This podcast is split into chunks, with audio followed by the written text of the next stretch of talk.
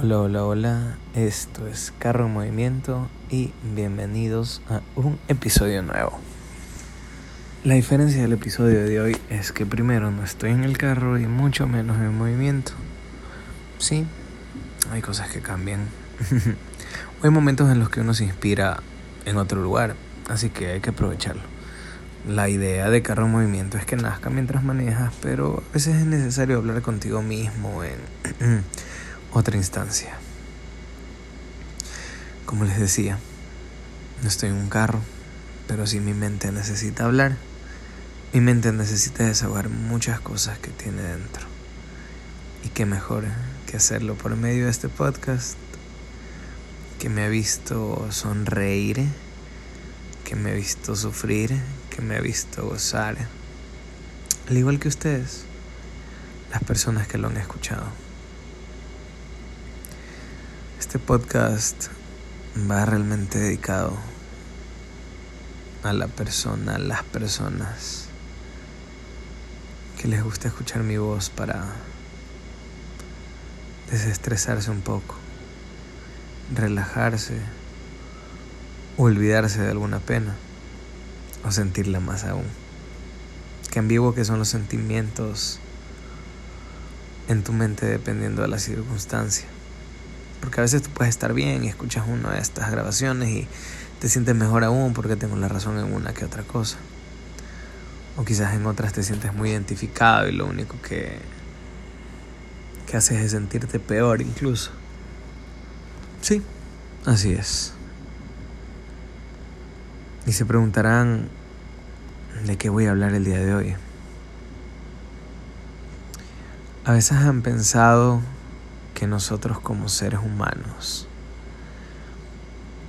ante algún problema o ante alguna situación súper fuerte, reaccionamos sin pensar y ni siquiera a veces queremos escuchar a la otra parte para sentirte mejor, ¿verdad? A veces reaccionamos y nos damos cuenta que las decisiones que tomamos con cabeza caliente son muy fuertes. Porque nunca nos atrevemos a escuchar la otra versión. Puede que sí, la otra versión sea culpable. Pero hay muchas veces en que la otra versión, que por nosotros negarnos a escuchar otra parte, o que la furia y la ira se estén cargando se estén cargando de destruir nuestra mente, nos dejamos manipular por ello. Así es. ¿Te has puesto a pensar que cada uno de nosotros solo somos dueños de nuestra verdad? Y nuestra verdad es únicamente nuestra y de esa persona que confía en nosotros. Porque cuando tu verdad es una verdad, la sientes desde el alma y la sientes desde el corazón puedo decir que en esta última etapa han pasado muchas cosas en mi vida, pero de algo estoy seguro y se los comparto.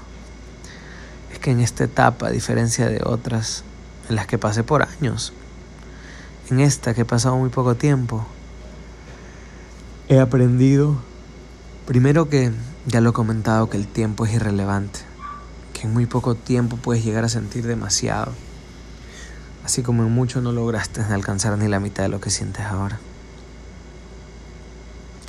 Descubrir que puedes llegar a cambiar por ti primero, obviamente, para sentirte bien con tus acciones, pero que también te puedes sentir motivado, quizá por una tercera persona, que obviamente le agradeces a esa persona por, por obviamente impulsarte a hacer ese ser mejor.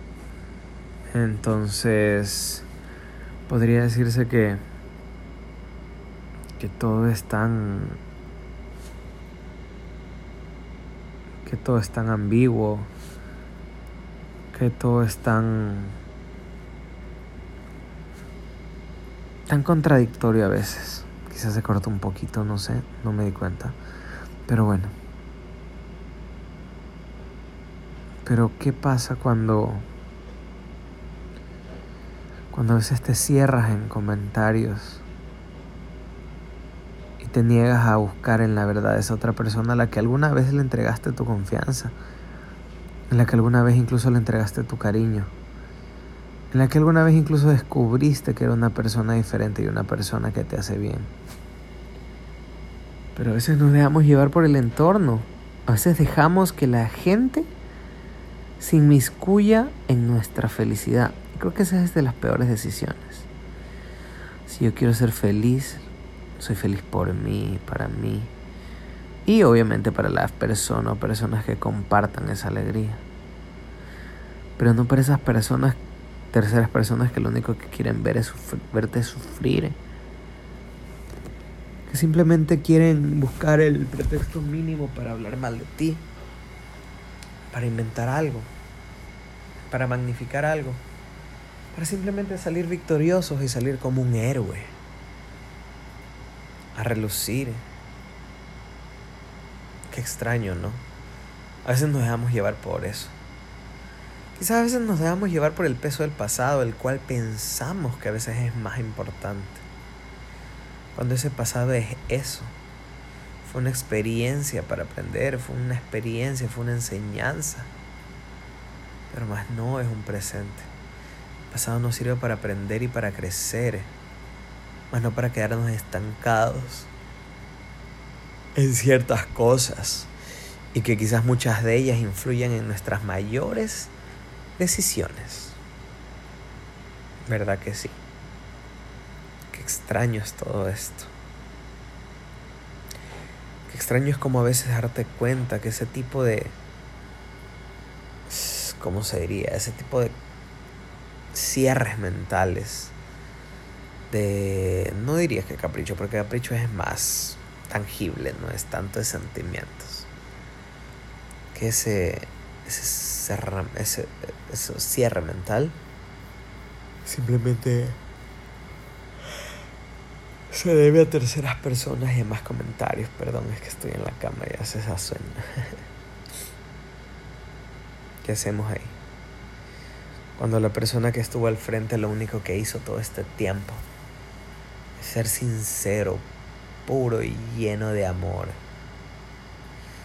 ¿Qué pasa cuando tienes una persona enfrente tuyo que lo único que hizo es darte amor, respeto, cariño, sobre todo mucha felicidad? Y que de un día a otro decidas tomar otra decisión que no sabes hasta dónde te va a llegar o hasta dónde te llevará que no sabes ni siquiera si va a ser algo estable o algo pasajero simplemente. Y que quizá incluso te puede llegar a lastimar con el tiempo. Que no te entregue el mismo cariño que tú necesitas. Que no es como ese sueño que tienes, pero que te niegas a tener. Por favor a todas las personas o a quien sienta que le pase esto.